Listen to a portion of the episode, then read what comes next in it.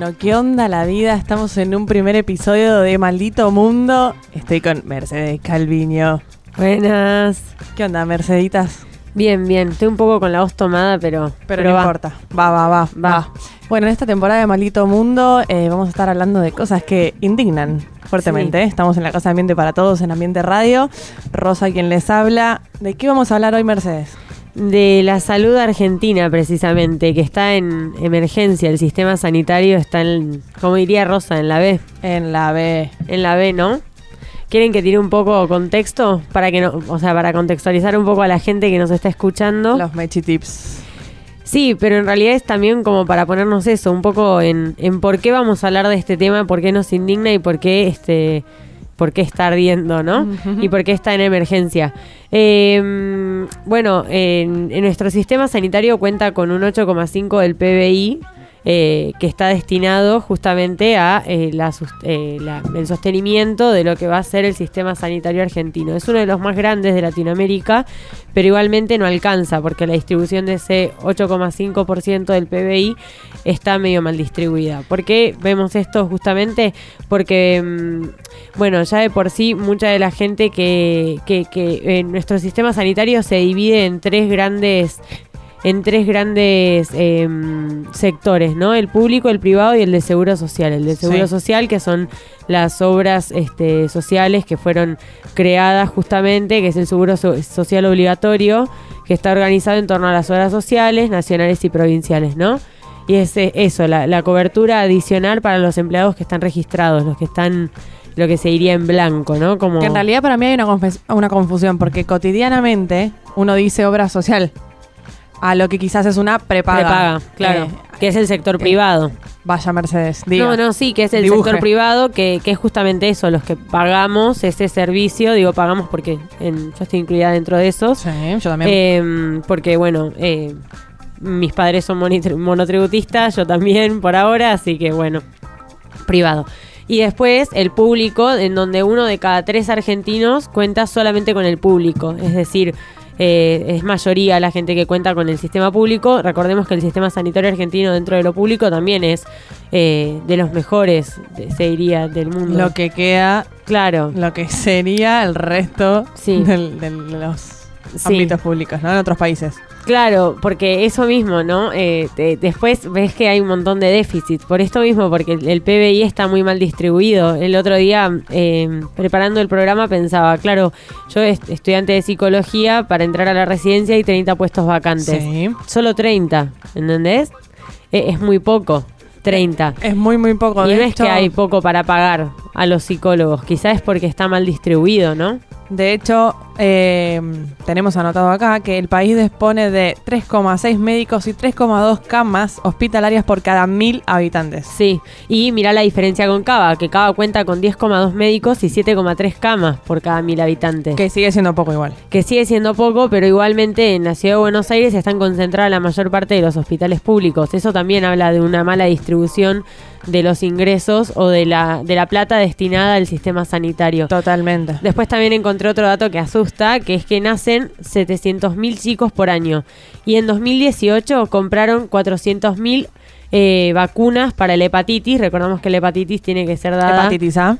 La hepatitis A que tiene que ser dada eh, una dosis al año de vida. Sí. Y eso quiere decir, o sea, si nacieron 700.000, compramos... Es, ma- compramos es o sea, matemática. si literal, tengo cuatro manzanas. La Secretaría de Salud compró 400.000, quedaron 300.000 chicos Sin vacunar. sin vacunar. No porque no fueron a vacunarse, sino porque no había esa vacuna, ¿se entiende? Y dudo ampliamente que la tasa de mortalidad infantil sea de 300.000 chicos. Claro, sí, sea, no, no, no, no, no, no me dan bueno, los hay números. muchos más motivos, ¿no? Y, y además recordemos, ¿no? Que cada persona que no se vacuna permanece susceptible no solamente de enfermar, para, o sea, y que eso genera un riesgo individual, sino también de enfermar a la gente que también lo rodea y que quizás no tenga la vacuna o que, bueno, Sí. cosas. Cosas, la vida. Ujú. Merceditas, eh, el país está fragmentado a tres niveles en cuanto a salud. ¿Qué tres niveles?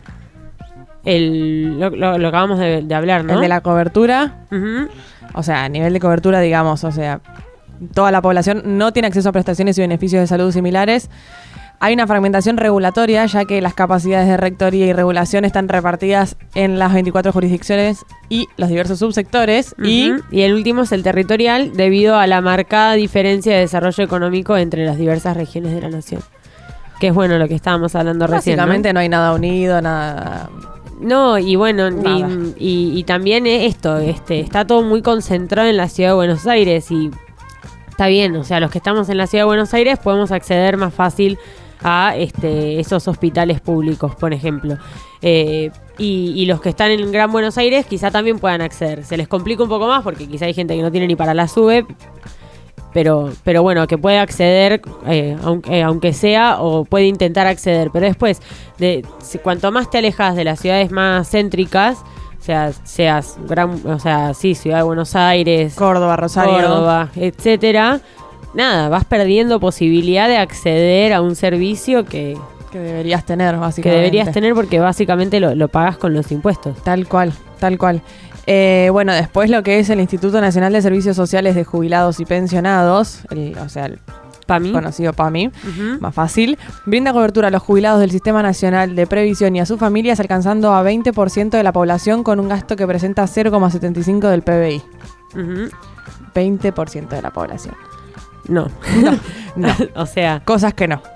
Y además esa- es- los mismos jubilados tienen mayor di- eh, dificultad como para acceder a las prepagas, porque sepamos que las prepagas no admiten a la gente de, de- de- de determinada edad porque Totalmente. implican un gasto mayor, porque necesitan más de Más los- cuidado, más claro, atención. y mayores servicios. Tampoco la gente con alguna discapacidad les cuesta muchísimo más acceder a las prepagas, o sea, todo mal. Todo mal, todo lo que debería funcionar al revés. Sí. Eh, en cuanto a salud materna y reproductiva, las muertes maternas se redujeron entre 2010 y 2015, pasando de un total de 331 a 298 muertes. Buena noticia. Bueno, ahí tenemos como una buena Sí. en este programa donde va a ser todo un poquito como intenso. Eh, y después, Merceditas, No, y bueno, y las principales causas de defunción materna son causas obstétricas directas, indirectas, abortos también están dentro de las principales causas y entre las causas de defunción materna directa también aparecen este, los trastornos hipertensivos, eh, complicaciones de puerperio, etcétera. como siempre, para mí, yo, esta es una opinión personal, las estadísticas hay que tomarlas con pinzas, porque Sí. para mí siempre son más los números, porque por lo menos yo veo eh, mucha gente que es la que es lo que hemos hablado en un montón de programas. La gente no denuncia, la gente no comunica porque no tiene las herramientas ni la facilidad. Entonces, para mí ahí se pierden un montón de datos.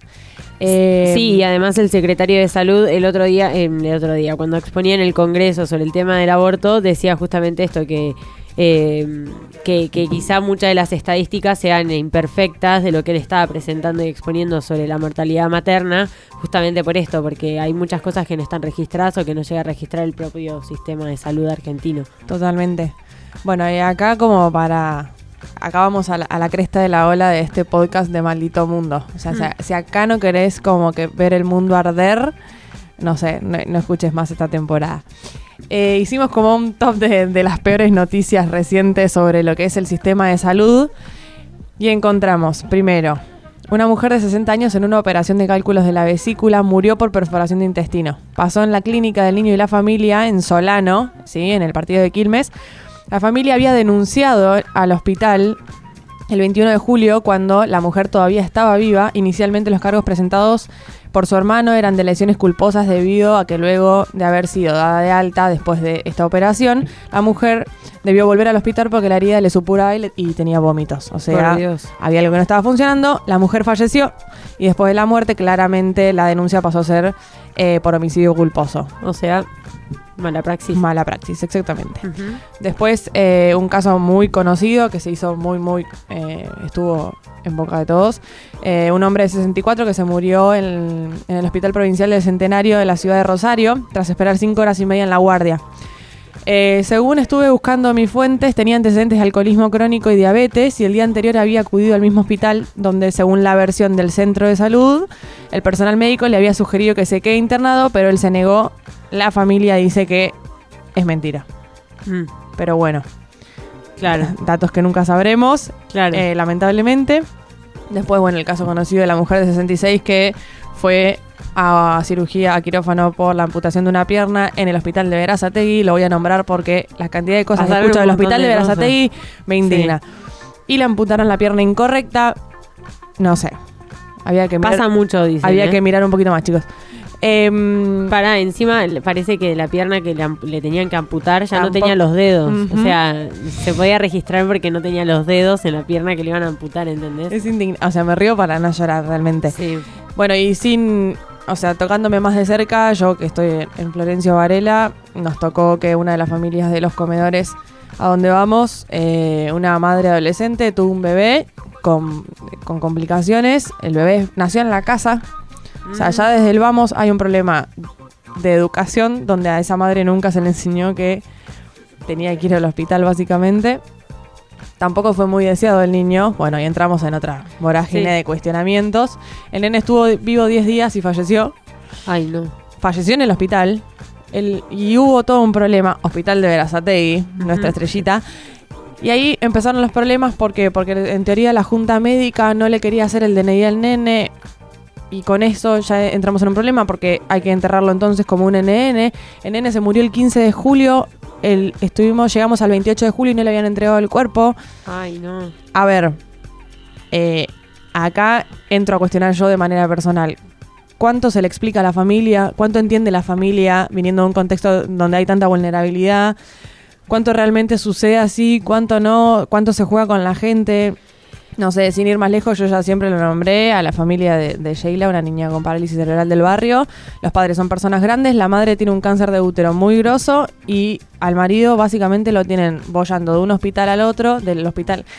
A ver chicos, con Urbano, no es del hospital desde el Instituto del Diagnóstico en Palermo a el CEMIC que también está en Palermo, no, es del Hospital de La Plata al de Varela y está dando vueltas sin parar con un montón de tramiteríos que llevan a nada y después se preguntan por qué la gente no tiene trabajo, ¿no? Si se la pasan básicamente entre trámites y burocracia. Claro, pero es lo que decís vos, la es el burocrático. O sea, muchas de las noticias que leí esta, esta semana sobre, sobre temas así hospitales también hablaban de que los médicos no querían, de que los médicos no podían o de que los médicos no tenían tiempo. Pero en realidad no sé hasta qué punto tiene que ver con los médicos, que son tres cada mil habitantes. O sea, tiene que ver también un poco con el sistema burocrático que, que tiene este, este nuestro sistema sanitario y también con el déficit que se encuentra en el sistema sanitario en sí. O sea, por la falta sí, de ya viene como desde de- arriba, digamos. Claro, exactamente. El otro día también, el otro día, va, el año pasado cuando pasó lo del lo del Posadas, que también hubo un montón de Sí. despidos, a muchos de los residentes que ni, ni les pagan y quizás se quedan 48 horas sin dormir y quizá más. Y también ahí decís, entonces, ¿qué? ¿Entendés? Eh, yo también leía el, el otro día que a una chica de mm, Inglaterra le prohibieron hacer una operación porque se había quedado 24 horas sin dormir. Los residentes acá es moneda corriente quedarte sin dormir más de 24 que te horas. operen sin dormir. Y que te operen sin dormir. Entonces hay que replantearnos desde el vamos eh, qué está pasando con nuestro sistema sanitario, por qué están mal distribuidos los, recursos, por qué no alcanza cuando es un 8,5 del PBI lo que se destina. No sé. ¿Qué onda, Mechi, en cuanto a mm, las faltas de vacunas? Bueno, que también un tema que está en boga eh, en, en nuestro país. Mm. Porque sí, bueno, hay falta de vacunas eh, al nivel de que el fiscal Marijuán ah, imputó, eh, o sea, nuestra ministra de Salud y Desarrollo Social, Carolina Stanley, y el secretario de Salud, que es Adolfo Rubinstein, están los dos imputados justamente porque violaron el régimen de vacunas establecido por el calendario nacional. O sea, el calendario Las- nacional las de personas vacunas... que deberían cumplir la ley no la cumplen. No, y, no, y además de eso, el- el- también eh, nuestro calendario nacional a nivel internacional es reconocido porque de verdad cubre un montón de vacunas. Sí. Y, y ahora no. o sea, no, no las está cubriendo, no, no, no se compran, es lo que les decía, es lo que te decía mm, hace un rato. Eh, eh, 700.000 niños que nacen y compran 400.000 vacunas. Eso no tiene lógica alguna, no tiene explicación.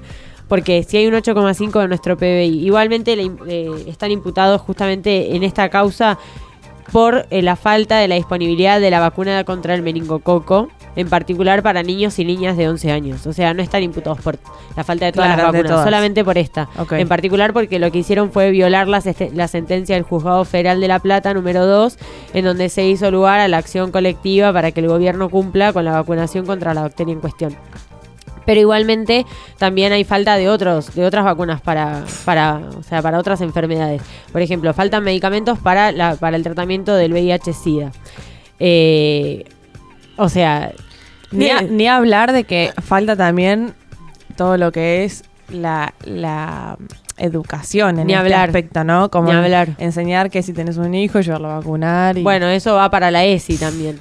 Sí. También, como la, fa- sí, el incumplimiento de, de De la también esa ley. sexual integral. Sí, totalmente. Después, la, la última reunión de la Comisión Nacional de Inmunizaciones sacó un documento en donde dice que, este, o declara que sí, que existen problemas con el abastecimiento y la distribución, distribución, distribución de vacunas eh, que forman parte del plano obligatorio de vacunación. Eh, y, y lo atribuye a problemas que son financieros, circuitos de compra complejos, provisión limitada y dificultades en los que van a hacer los trámites en la aduana, entre otros y este mm, y 23 jefes de los programas de vacunación en todo el país han denunciado la falta de estas vacunas. Es decir, no es algo que decimos nosotras, que no sé, lo que sea, lo dice el propio el propio mm, gobierno. Eh, eh, de, hecho, eh, Adolfo, el secretario de, de Salud, reconoció la falta de vacunas y dijo que sí, que, que hubo una falta de vacunas, pero que igualmente ahora lo están intentando eh, sortear, porque bueno, porque sí, re- reconoce que, que, que las hubo, que a esa falta. Y dentro de lo que las, son las vacunas que se encuentran en esta situación de falta, van a ser contra la antimeningocóquica, perdón, pero esto es un trabalenguas, la antivaricelosa, la triple bacteria celular, la triple viral, la vacuna contra la hepatitis B y A y el El rotavirus, HPV. etc. Hay un montón. Pero bueno. Eh, y hay también algunos centros de, vacunación eh, no reciben la antigripal. Hay eh, propagandas eh, por todos lados diciendo que te des la vacuna contra la gripe, En pero la no la tele hay. hay mucho este año. Que está bueno eso, ¿eh? Pero Está bueno, bárbaro. nada, llegás al centro y no tenés para vacunarte. Y la antirrábica también, tampoco, o sea, tampoco hay. Pero Ba- bueno. Básicamente, chicos, no se enfermen, no se hagan nada, porque no hay, no hay vacuna. Sí, ojalá lo, lo puedan eh, de verdad resolver, porque es, es, o sea, reconocible por parte del, del- iba a decir ministro, del secretario de salud, eh, reconocer la falta. Totalmente. Pero bueno, hay que hacer ahora algo. estamos esperando que lo hagan y que la repongan. Totalmente. Sin ir más lejos, bueno, ya lo que hablábamos un pogo de lo que es la estructura de salud, como para, para ir cerrando este tema que ya te termina de indignar. Si veníamos Em, mal, De Guatemala estamos- a sí. Guatepeor. Peor. Eh, para los que no sabían, el Ministerio de Salud no es más Ministerio de Salud. El por 5 eso de septiembre. secretaría. Exactamente. El 5 de septiembre de 2018 pasó a ser Secretaría del Ministerio de Salud y Desarrollo Social, o sea, unieron todo en una secretaría. Ajá. Usted dirá, señor, señora que nos está escuchando, Kitty, Kitty, ¿cuál hay que sea una secretaría? No, esperá. Y usted dirá, bueno, pero el ministerio, que es el de Desarrollo Social y que acabo de nombrar, bueno, estará a cargo de algún médico. No, está a cargo de una abogada. Pero no importa, bueno, sigamos. Ironías de Mercedes. Bueno, sigamos, sí. Eh, ¿Qué cambia que un ministerio se vuelva secretaría? Bueno, primero que los secretarios no son invitados regulares a las reuniones del gabinete con el presidente, salvo que sean reuniones ampliadas. O sea que en una reunión cotidiana del gabinete, salud y desarrollo social, que para mí son las cosas que ahora más están ardiendo, Sí. Básicamente no estarían invitadas, salvo que sea una reunión ampliada. Claro, está invitada la ministra, en este caso Stanley, eh, a representar a todo el resto de las secretarías que tienen dentro de la de desarrollo. Y salud. Sí. Exactamente. Después, ¿qué más? Eh, bueno, eh, habló André Nachi sobre este tema, que es el director de la Maestría en Planificación y Evaluación de Políticas Públicas de la Universidad Nacional de San Martín, que lo que dice es que les va a costar a la Secretaría tomar decisiones sin consultar con el ministro. Teóricamente no podría tomar decisiones por fuera de lo que se decida en el gabinete de su propio ministerio al que asisten los secretarios. O sea Claro. limitación de decisiones. O sea, hay que pasar más burocracia. Más burocracia. Después, eh, en caso de que hubiese una orden presidencial que le ponga topes presupuestarios a cada ministerio, ahora el secretario deberá moverse con mayor cautela para discutir el presupuesto para su secretaría, ya que debe entrar en una estructura piramidal de la que no era parte. O sea, menos recursos. Menos recursos. Sigamos. Después, un ministro tiene más asesores, más secretarios administrativos y más de un chofer. Si esa superestructura se redujera al pasar a ser una secretaría, podría implicar un ahorro de carácter pero de carácter más simbólico. O sea, Claro. ponerle que esto es un poquito más positivo, Pero hay, no- no hay hay un tantos ahorro de ahorros. presupuestos, Claro, pero es mínimo, es más simbólico. es más simbólico. Y por último, O sea, son más las negativas que las positivas. Exactamente, en la balanza pesan más las negativas. Y por último, opina Andrea Nachi que convertir la salud en una secretaría es alarmante. Es un área que hace 20 años que tiene problemas operativos y reducir la autoridad relativa de esa área no puede significar nada bueno. La señal es que el gobierno considera que no es un ámbito importante para tener un rango de ministerio y en consecuencia no se pueden esperar cambios importantes. Bueno, Estamos visto. en la B. No, pero además, eh, plasmado en la realidad, faltan vacunas. eh, Faltan el- recursos. Faltan recursos, la distribución. En realidad, no, no faltan recursos, están, Sí. pero están mal distribuidos. Exactamente. O sea, sí, totalmente. Tendemos a pensar que faltan recursos, pero los recursos están. Dentro de Latinoamérica somos un ejemplo. El PBI que destinamos es un 8,5%. Bueno, para, está la, mal distribuido. para la gente que dice hoy, los de afuera que se vienen a atender acá. Y imagínense, nuestro sistema de salud es cinco estrellas al lado de otros países. Sí, que, que- que tam- Latinoamérica. bueno, también. Otro capítulo, ¿no? otro, otro capítulo. Vamos para otro capítulo aparte dentro de esta temporada. Y bueno, Merchi, ya está. O sea, como dejémosla acá porque si no. Sí, dejémosla acá. Pero los esperamos a escucharnos en el próximo episodio, En el próximo episodio de Maldito Mundo vamos a estar hablando de un montón de problemáticas que nos indignan. Así que nos despedimos Nos despedimos. con toda esta data y esperamos que puedan involucrarse. Hasta la próxima. Besitos.